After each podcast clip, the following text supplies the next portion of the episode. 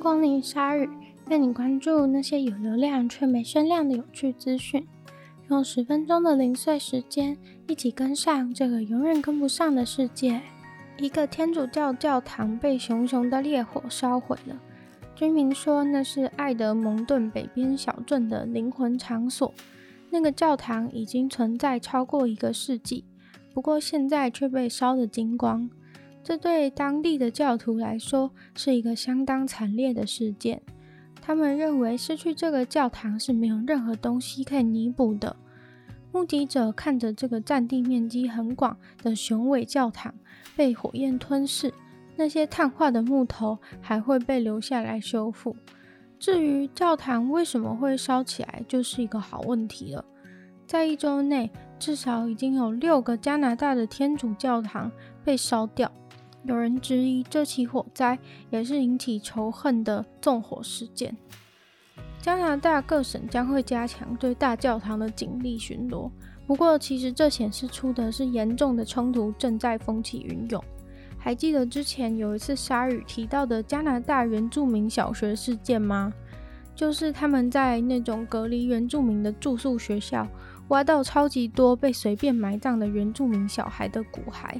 其实，在那之后，又有非常多类似的原住民小孩集中营，挖出很多很多的小孩骨头，每一所都有几百个、几千个，加一加，总共已经突破一万了。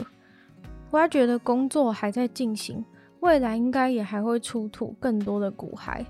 而在这些骨头陆续出土之后，紧接着就发生了这一连串的教堂火灾。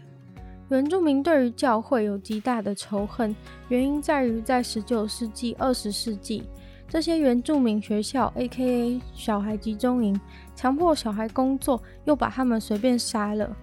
而这些原住民学校当初就是政府交给这些宗教团体经营的。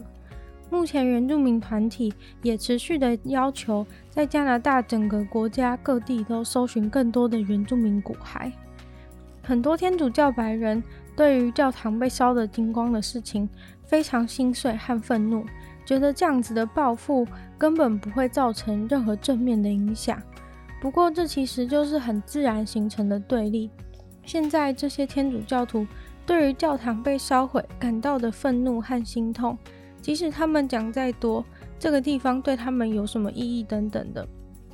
也永远比不上那些住在恶劣环境、被迫劳动又被莫名杀死的原住民小孩吧。虽然后代的复仇的确只会造成更多的伤害，但是随着这些象征仇恨的骨骸出土，大家都还是得面对过去的历史，然后认真的和解。据说原住民之所以那么生气，就是因为长久以来教会一直有承诺赔偿，但是都募款募到一半就不了了之。然后又花几千万美金为自己盖一个新的大教堂，和解赔偿的态度似乎一直有点随便。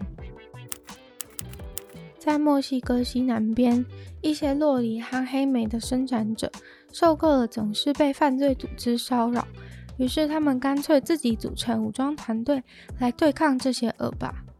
大约三千个农夫在过去的八个月，自己拿起了武器，保卫他们的田和生活环境，免于犯罪组织的入侵。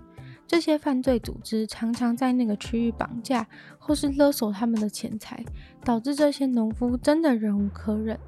现在，农夫们带着这些强大火力的武器，他们终于能够控制谁能够进来他们的社区，谁不能。成功的挡下那些贩毒的走私者，还有暴力打手。虽然犯罪组织完全不承认自己是犯罪组织，但是总之呢，就是有两群的犯罪组织一直在那附近抢地盘对打，还有经营非法事业，各种斗殴。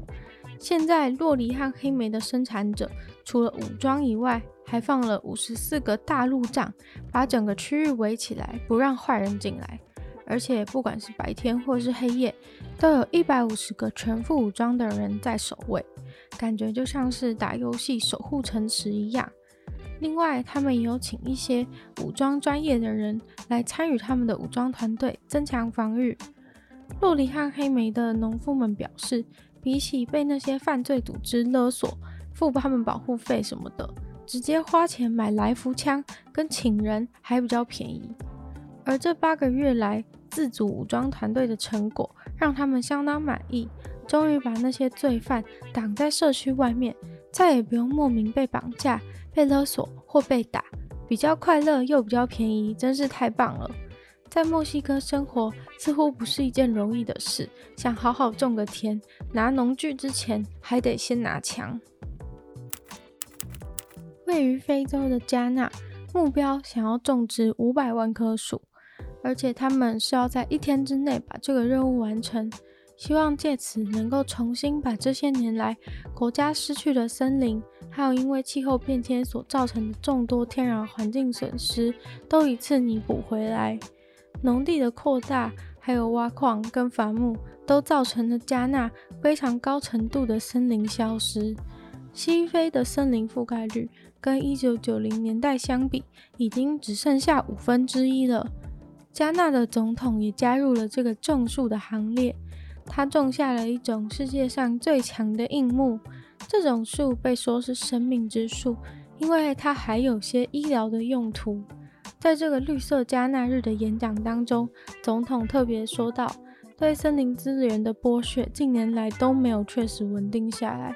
我们不能再等明天或是后天才来做这件事了，我们必须今天就做。超过七百万的种子们被分配给加纳的公园啊、学校啊或是企业，就是为了准备这天的种树活动。种树的道具包也分到了各个百货公司啊，还有一些主城市。参加的人可以从各种水果、稻作或是装饰型的树当中去选自己喜欢的。截至活动当天的中午，已经有两百七十万的植物被人们种下去。看来一天种五百万的树并不是不可能的任务。政府也打算让绿色加纳日成为一个每年都例行的活动。也希望借由每年持续的执行这个种树活动，在二零二四年以前能够种植超过一亿棵树。鸟类夺走昆虫的生命，吃掉它们是很普通的状况。但是你知道也有昆虫可以杀鸟类吗？有一种神秘的黄色疯狂蚂蚁正在肆虐，它们就是会把鸟给吃掉的超厉害昆虫。而美国官员表示，他们已经成功的扑灭这种会吐酸性液体的外来种蚂蚁。这种蚂蚁来自东南亚，但他们在美国控制的强斯顿环礁这个小岛上成为了非常严重的祸害。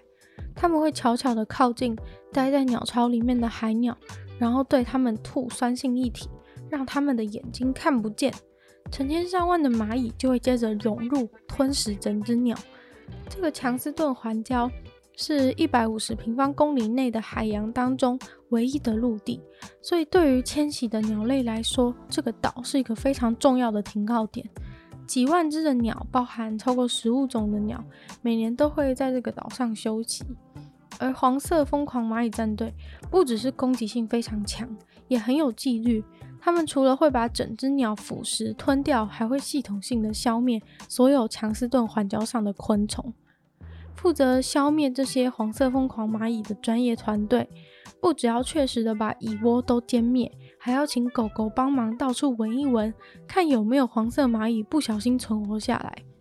这是第一次那么大规模的外来种生物在美多领土上面被消灭。目前他们还是不放心，还在持续的监视中，生怕黄色疯狂蚂蚁再次出来撒野。